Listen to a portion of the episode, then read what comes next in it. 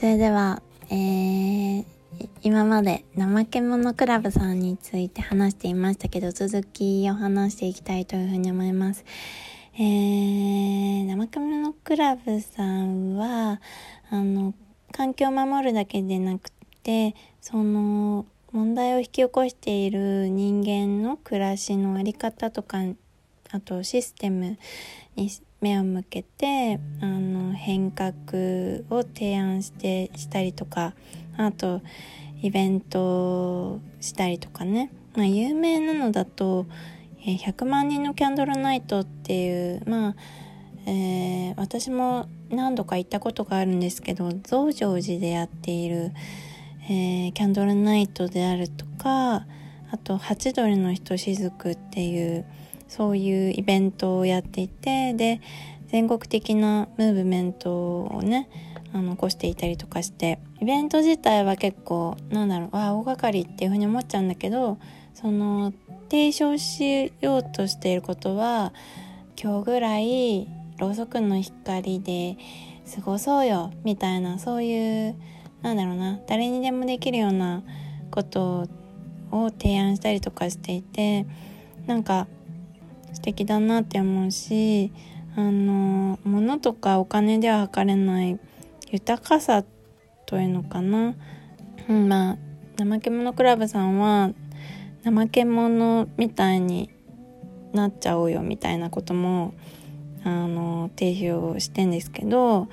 まあ、怠け者っていうのは結構すごいね、まあ、やる気がないように見える動物じゃないですか。あのまあ怠け者は動物の普通の動物の半分ぐらいの筋肉しかついてなかったりしてだからあんな動きがスローなんですよ。あでもその筋肉が少ない分こう体が軽いので木登りが得意であったりあんまエネルギーを使わない生活をしているみたいな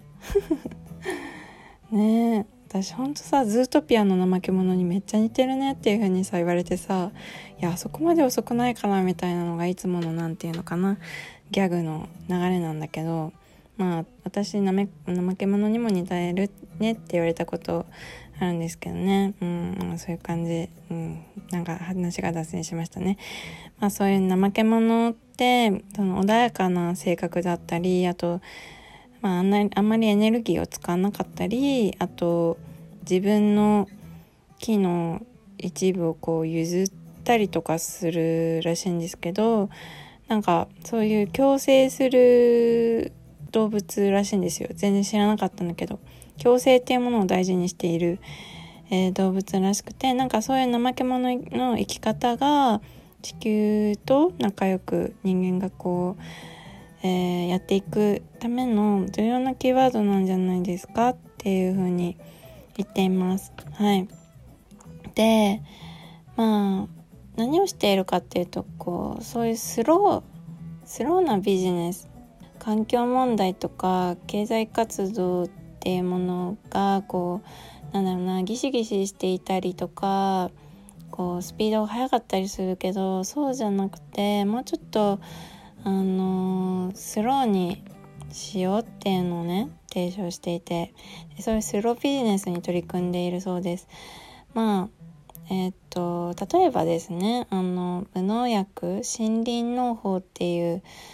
えー、栽培方法があるんですけど普通コーヒーってあのコーヒー畑を作るために森をね全部切っちゃってで畑を作って森を切った上にコーヒーの木を植えるみたいなのが普通のコーヒー栽培らしいんですけどその森林農法っていうのは森の中にコーヒーの木を植えてそれで育てる。だからコーヒ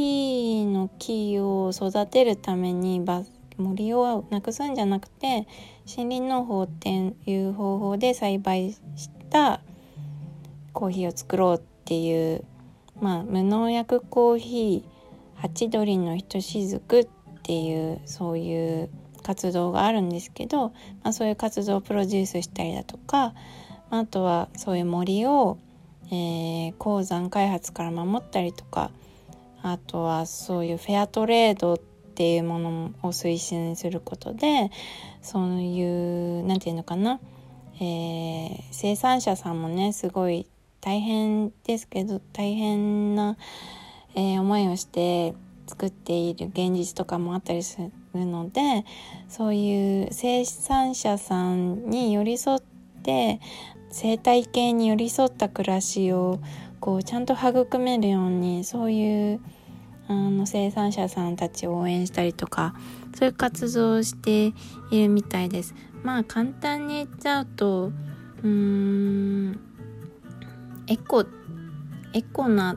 団体？なんて言うんですかねこういう団体って。うーんまあエコっていう言葉がもうちょっと古いのかもしれないんだけど、まあ、古い言葉で言うとエコ。今時の言葉で言うとスロー？わかんないけど。そういうことをやっている方々です。はい。で、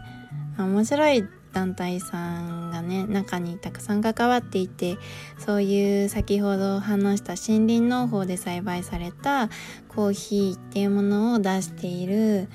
えー、有限会社スローさんっていう会社さんであったり、あとまあカフェスローさんっていうオーガニックカフェをやられている方だったりあとウィンドファームさんっていうコーヒーと輸入と、えー、焙煎のカフェをやられている、まあ、そのコーヒーも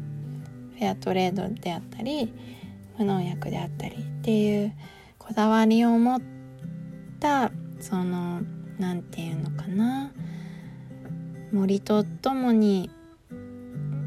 えー、作られたコーヒーそういうもの、まあ、環境を守りたいっていう気持ちがたくさん詰まった、えー、コーヒーを提供している方々であったりあと、えー、有限会社ゆっくりとこれが一番私名前が近いなっていうふうに思うんですけど、えー、メディアを作っているカフェなのかな？うん、さんがいたりあとスローウォーターカフェっていう、えー、フェアトレード雑貨であったりコーヒーを提供している、えー、カフェがあったりします。で、えー、私はこの間あの怠け者クラブの、え会長さんかな？代表さんとあと今ちょっと話したスローコーヒーの代表の小沢さんという方のお話を、え、聞くことができて、まあ、あるイベントに参加したんですねそれがきっかけであのスローコーヒーさんのオーガニックコーヒーを飲むことができたりとかしました。うん、で、まあ、私ずっとねこの怠け者クラブ気になっていて怠け者クラブはですね、まあ、あのいろんな、えー、普段からいろんなイベントをやっていて例えばスローシネマカフェっていうイベント。これはねあのちょっと行けたことがないんだけどあの週1であのそういう何て言うのかな環境まあ環境に優しいっていうとちょっとなんかあれなのかなまあそれスローな映画って言ってるんですけど、まあ、人と人であったり人と自然あとえー、次の世代がえこうつなげていこうという動きをしている、えー、人たちを取り上げている映画であったりそういうアイディアがある映画っていうものを、まあ、スロー映画ってスローな映画っていうふうに呼んでるんですけどそういうあのー映画を上映するスローシネマカフェっていうイベントをやっています。でこれは先ほどちょっと言った、えー、ゆっくり堂っていう戸塚にあるカフェで上映されているみたいなんですけどちょっと私のね仕事が間に合わなくていつも参加できませんっていう感じなんだけどいつか行ってみたいなっていうふうに思ってます。でまあ今回その怠け者クラブさんがやっていたイベントなんですけどあのー、ま、シリーズイベントにシリーズがあるみたいで「幸せの経済を地域から」っていうシリーズでやっているイベントがあるみたいで